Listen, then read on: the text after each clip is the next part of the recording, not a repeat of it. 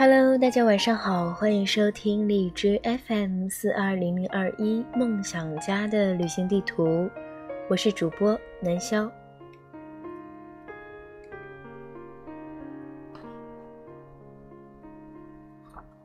今天与大家分享的是龙应台《目送》里的一篇文章。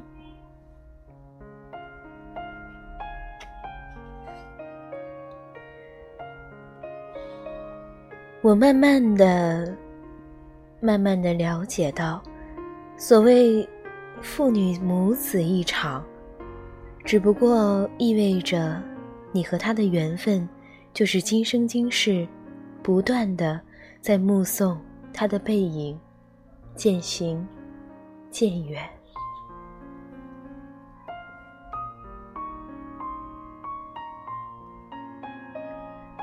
华安。上小学第一天，我和他手牵着手，穿过好几条街，到维多利亚小学。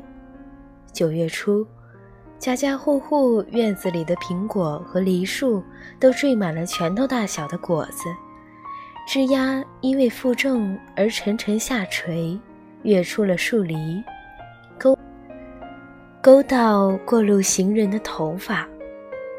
很多很多的孩子在操场上等候上课的第一声铃响，小小的手圈在爸爸妈妈的手心里，怯怯的眼神打量着周遭。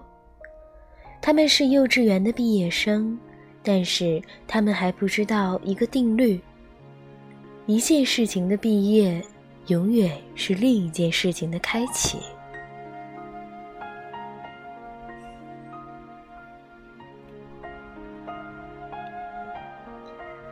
铃声一响，顿时人影错杂，奔往不同方向。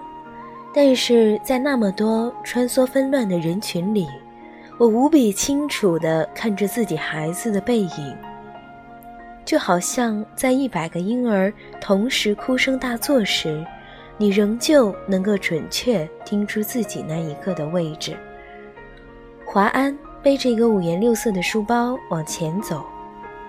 但是他不断的回头，好像穿越一条无边无际的时空长河，他的视线和我凝望的眼光隔空相会。我看着他瘦小的背影消失在门里。十六岁，他到美国做交换生一年，我送他到机场，告别时照例拥抱。我的头只能贴到他的胸口，好像抱住了长颈鹿的脚。他很明显的在勉强忍受母亲的深情。他在长长的行列里等候护照检验，我就站在外面，用眼睛跟着他的背影，一寸一寸往前挪。终于轮到他。在海关窗口停留片刻，然后拿回护照，闪入一扇门，疏忽不见。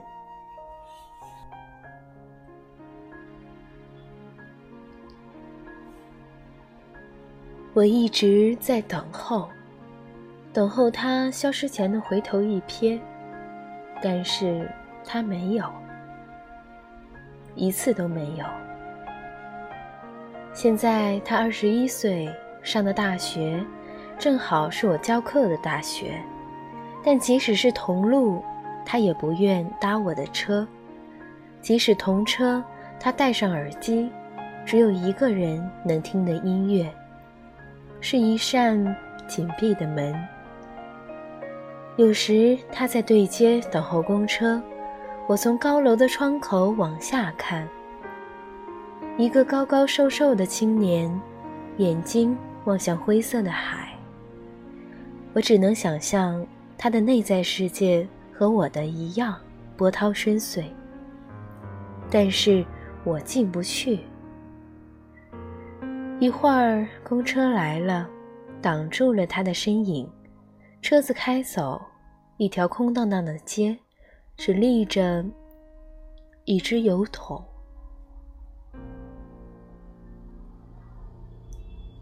我慢慢的、慢慢的了解到，所谓父女母子一场，只不过意味着你和他的缘分就是今生今世，不断的在目送他的背影渐行渐远。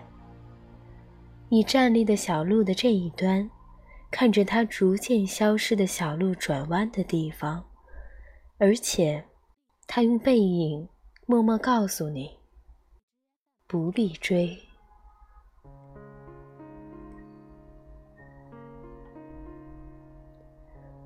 我慢慢的、慢慢的意识到，我的落寞仿佛和另一个背影有关。博士学位读完之后，我回台湾教书。到大学报到的第一天，父亲用他那辆运送饲料的廉价小货车长途送我。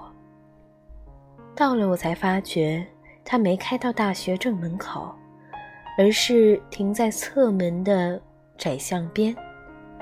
卸下行李之后，他拔回车内，准备回去。明明启动了引擎。却又摇下车窗，头伸出来说：“女儿，爸爸觉得很对不起你。这种车子，实在不是送大学教授的车子。”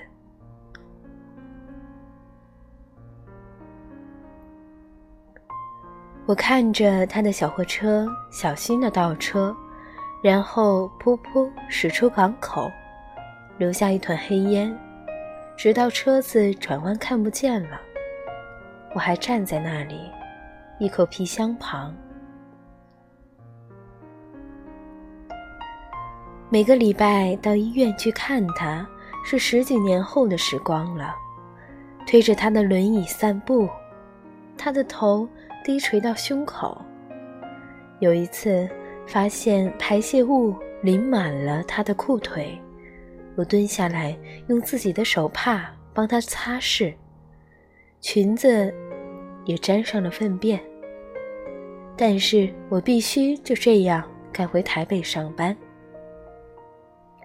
护士接过他的轮椅，我拎起皮包，看着轮椅的背影，在自动玻璃门面前稍停，然后没入门后。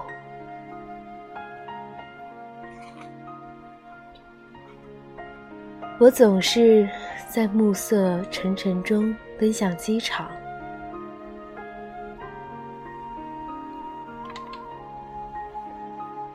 火葬场的炉门前，棺木是一只巨大而沉重的抽屉，缓缓往前滑行。没有想到可以站得那么近，距离炉门也不过五米。雨丝。被风吹斜，飘进长廊内。我掠开雨湿了前额的头发，深深的、深深的凝望，希望记得这是最后一次的目送。我慢慢的、慢慢的了解到，所谓父女母子一场。只不过意味着，你和他的缘分，就是今生今世，不断的在目送他的背影渐行渐远。你站立在小路的这一端，看着它逐渐消失在小路转弯的地方，而且，他用背影默默告诉你，不必追。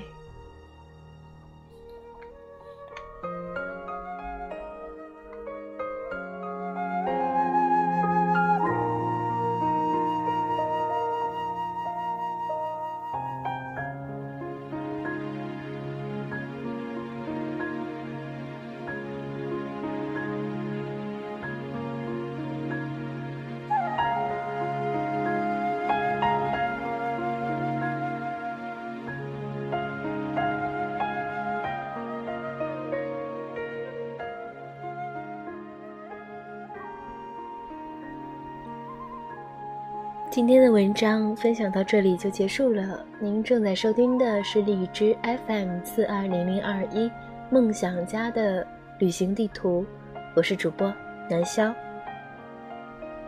各位晚安，好梦。